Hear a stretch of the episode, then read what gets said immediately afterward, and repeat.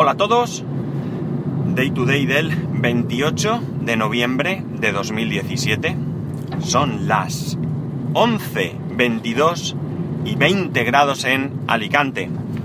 Hoy grabo más tarde, primero trabajo, luego grabar y además habéis visto 20 grados y dicen que viene el frío. Sí que es cierto que por la mañana cuando grabo más pronto hace frío, pero la temperatura sube rápido hasta esta hora. Está todo nublado, así que se cumplirá lo que se prevé de que habrá lluvias a partir de mañana, creo.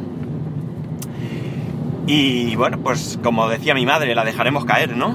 A ver si llueve y llueve donde debe y, y se palia un poco el tema de la sequía, que la cosa está muy, muy complicada. Eh, más cosas.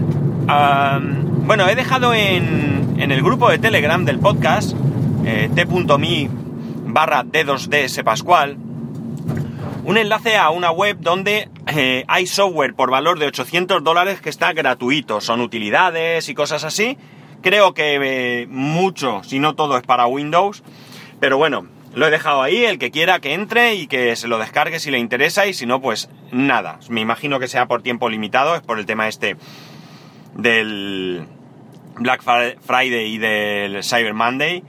Cyber Monday al que me he resistido, he conseguido no eh, gastar nada de nada y bueno, pues no lo digo como un logro personal ni nada, simplemente, aunque diga que lo he conseguido, eh, bueno, eh, cierto es que no ha, habido nada que realmente me llame la atención.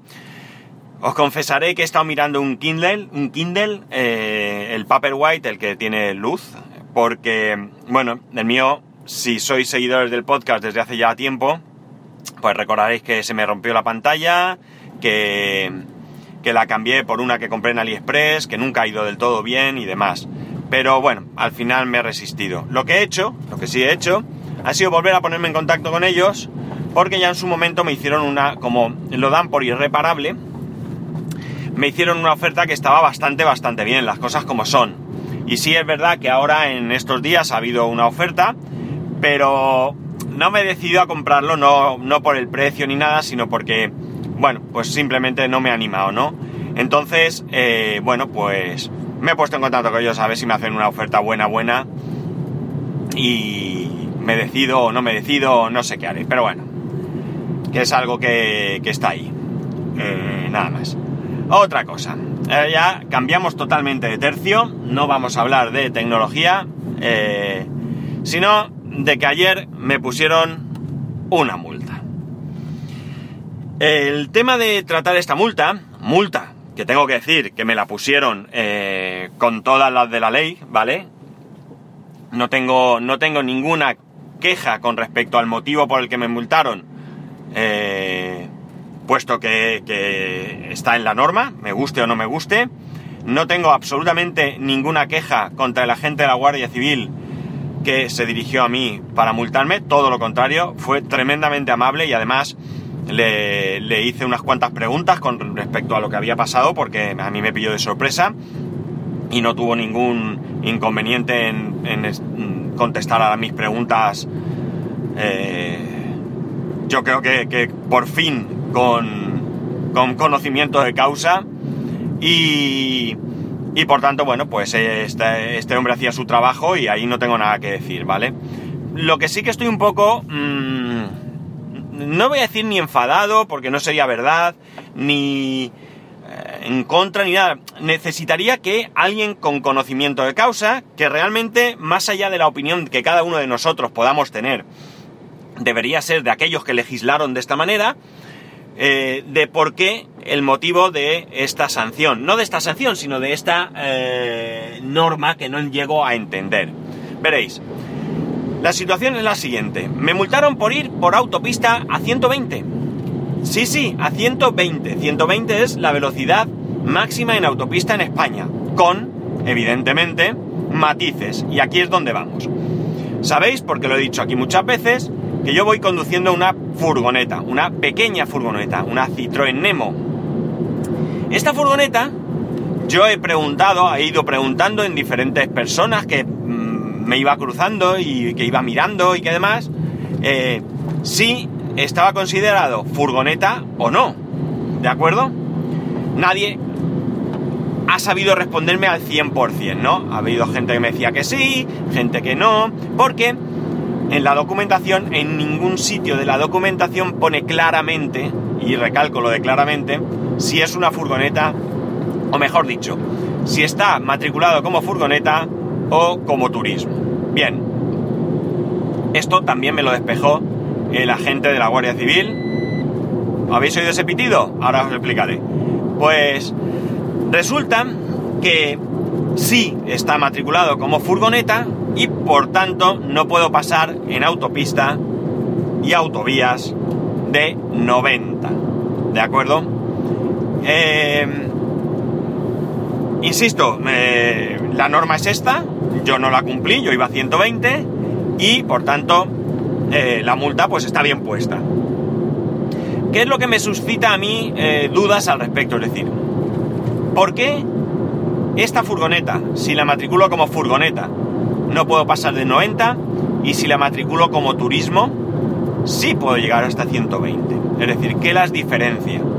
Eh, bien es cierto que yo no llevo asientos traseros, yo no llevo ventanillas en la parte de atrás, ni laterales ni posteriores, y que en una misma furgoneta como esta eh, se puede eh, configurar con ventanillas y asientos traseros, matricular como turismo, pero a mí me resulta curioso porque, claro, alguno podría decir, hombre, es que tú puedes llevar carga y la otra furgoneta no. Bueno, esto será relativo, ¿no? Yo cojo, eh, yo no sé si esto es posible porque no he tenido nunca una furgoneta con asientos traseros, pero yo cojo, yo eh, abato los asientos y la puedo cargar igual, ¿no? Entonces alguno me dirá, es que esa es la diferencia, que esa furgoneta no puede llevar la misma carga que tú, aun siendo el mismo modelo. Vale, pero sigo sin entender el sentido, ¿vale? Estando de acuerdo en eso, es decir, lo que realmente eh, la conclusión sería que si yo no matriculo la furgoneta como furgoneta, sino como turismo, yo no puedo llevar la misma capacidad de carga eh, en un caso que en otro. Pero fijaos una cosa, es decir, vosotros me decís, no es que si tú como llevas carga no puedes pasar de esa velocidad. Vale, eh, precisamente la furgoneta que yo llevo para llevar carga es más segura que una que lleve asientos. ¿Por qué? Primero, el, habitáculo trasero es un todo, todo metálico. Segundo, entre el habitáculo trasero y los asientos delanteros hay una reja, ¿vale? Una reja que impide que en un frenazo brusco, eh, incluso en un accidente con vueltas de campana, esa mercancía pase a los asientos de delante. Por tanto, entiendo que es más segura la carga y por tanto no debería influir en la velocidad. Quizás todo el meollo esté en esto, realmente, pero yo no lo entiendo, ¿vale? Yo a mí no termina de cuadrarme. No puedo entender que me puedan multar por... E, o sea, perdón, no que me puedan multar, sí que entiendo que me multen porque es la norma. Lo que no puedo entender es que exista esta diferenciación, ¿no? Eh, aparte, Está claro, esto es así, pero para mí, fijaos, ayer eh, yo iba a Denia, está a unos 100, 100 y, poquito kilómetros de Alicante, eh, me pusieron la multa camino hacia Denia y evidentemente después de la multa yo ya estaba llegando a la salida de la autovía, pues a partir de ahí yo volví a 90 por hora. El pitido que habéis oído no es otra cosa que, alguno lo habréis deducido, que el control que tiene esta furgoneta que me avisa cuando paso de una determinada velocidad. Yo esa velocidad la he marcado en 95 porque en 95 seguramente no sean 90, o sea, no sean 95, perdón, eh, quizás sea algo menos, y me da un poco de margen para que no me piten a más llegar a 90 y me pase a 91, ¿no? Y no me esté tampoco taladrando con ese pitido. Eh, la vuelta, como digo, yo iba a 90. Independientemente de que exceptuando a otra furgoneta de similares características a la mía, ahora mismo me está adelantando una furgoneta, yo voy ahora a 90 y me está adelantando a mucha más velocidad. Y tiene toda la pinta de ser furgoneta, no ser eh, turismo. Otra que me adelanta en las mismas condiciones. Eh, Aparte, como digo, que todas las furgonetas del mundo, excepto una que me encontré, que iba también a 90, iban a mayor velocidad, también furgonetas grandes, furgones, si queréis que lo llamemos, y no quiero ni contaros de autobuses de pasajeros. No desconozco la velocidad a la que un autobús de pasajeros puede ir por autovía, pero desde luego me parecería incongruente que un autobús de pasajeros con pasajeros pueda ir a 120 y yo con esa furgoneta no pueda ir a 120. Otro peligro. Eh, yo normalmente voy bastante atento. Bueno, digo bastante porque bien es cierto que alguna vez, eh, bueno, pues puedo tocar el móvil para cambiar un podcast, como cambiaría la radio o alguna cosa así, ¿vale? Por tanto, bien es cierto, en algún momento puedo tener una pequeña distracción. Eh, pero yo voy bastante atento. Pues os puedo asegurar que ayer cuando volvía, o sea, me entraba un sueño, o sea, no lo podéis ni imaginar. O sea, es que como esas veces que vas conduciendo, que se te ha hecho tarde, que llevas todo el día, que ya es de noche, que se te cierran los ojos, que te planteas seriamente parar, pues así iba yo. Y esto normalmente no me pasa. Normalmente no me pasa. Casualidad. Puede ser que sea casualidad. Pero...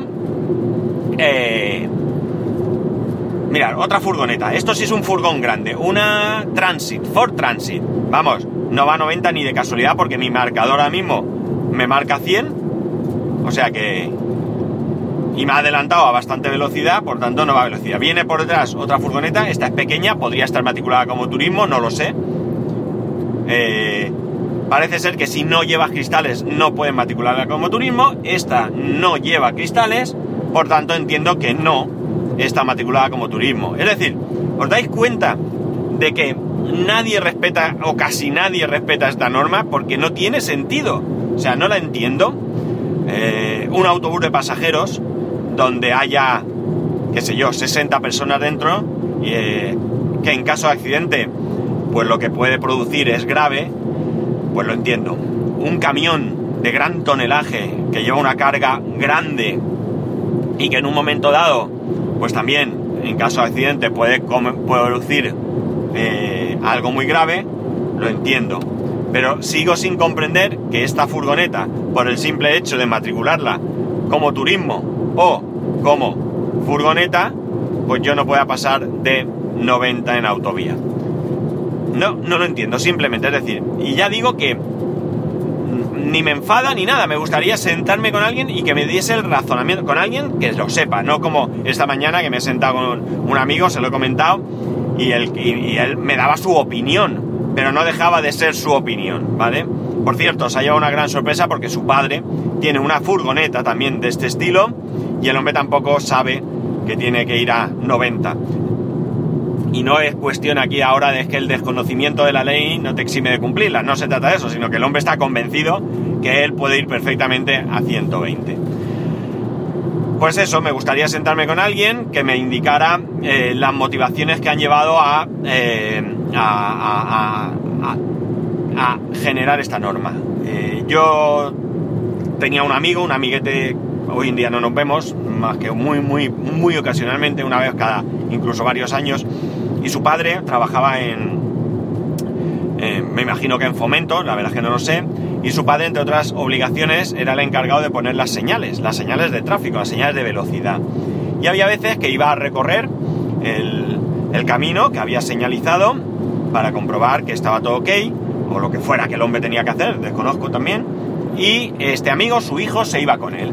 Y había veces que, esto me lo contaba el hijo, que le decía a su a ver papá, ¿cómo has puesto aquí este límite de velocidad si aquí se puede ir perfectamente a mayor velocidad? Y el padre, un gallito, y el padre le contestaba que era cierto, pero que él se curaba en salud y que prefería poner menor velocidad, que la gente fuera más despacio.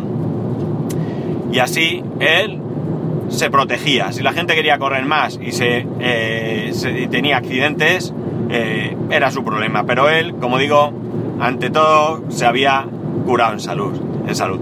Por tanto, a lo mejor esta es una de esas normas, que se han curado en salud. algún ingeniero se le ha ocurrido que puede ser mucho más peligroso matricular la, furgoneta como furgoneta que como turismo y por eso no, no puede no puede circular a 120, pero me causa mucha sorpresa teniendo en cuenta que incluso, eh, bueno, hay turismos que van tremendamente cargados. Ahora mismo llevo delante a uno, un Seat León concretamente, que en el techo lleva, mm, pues no te voy a decir que más que lo que llevo yo ahora mismo en la, en la cabina de carga.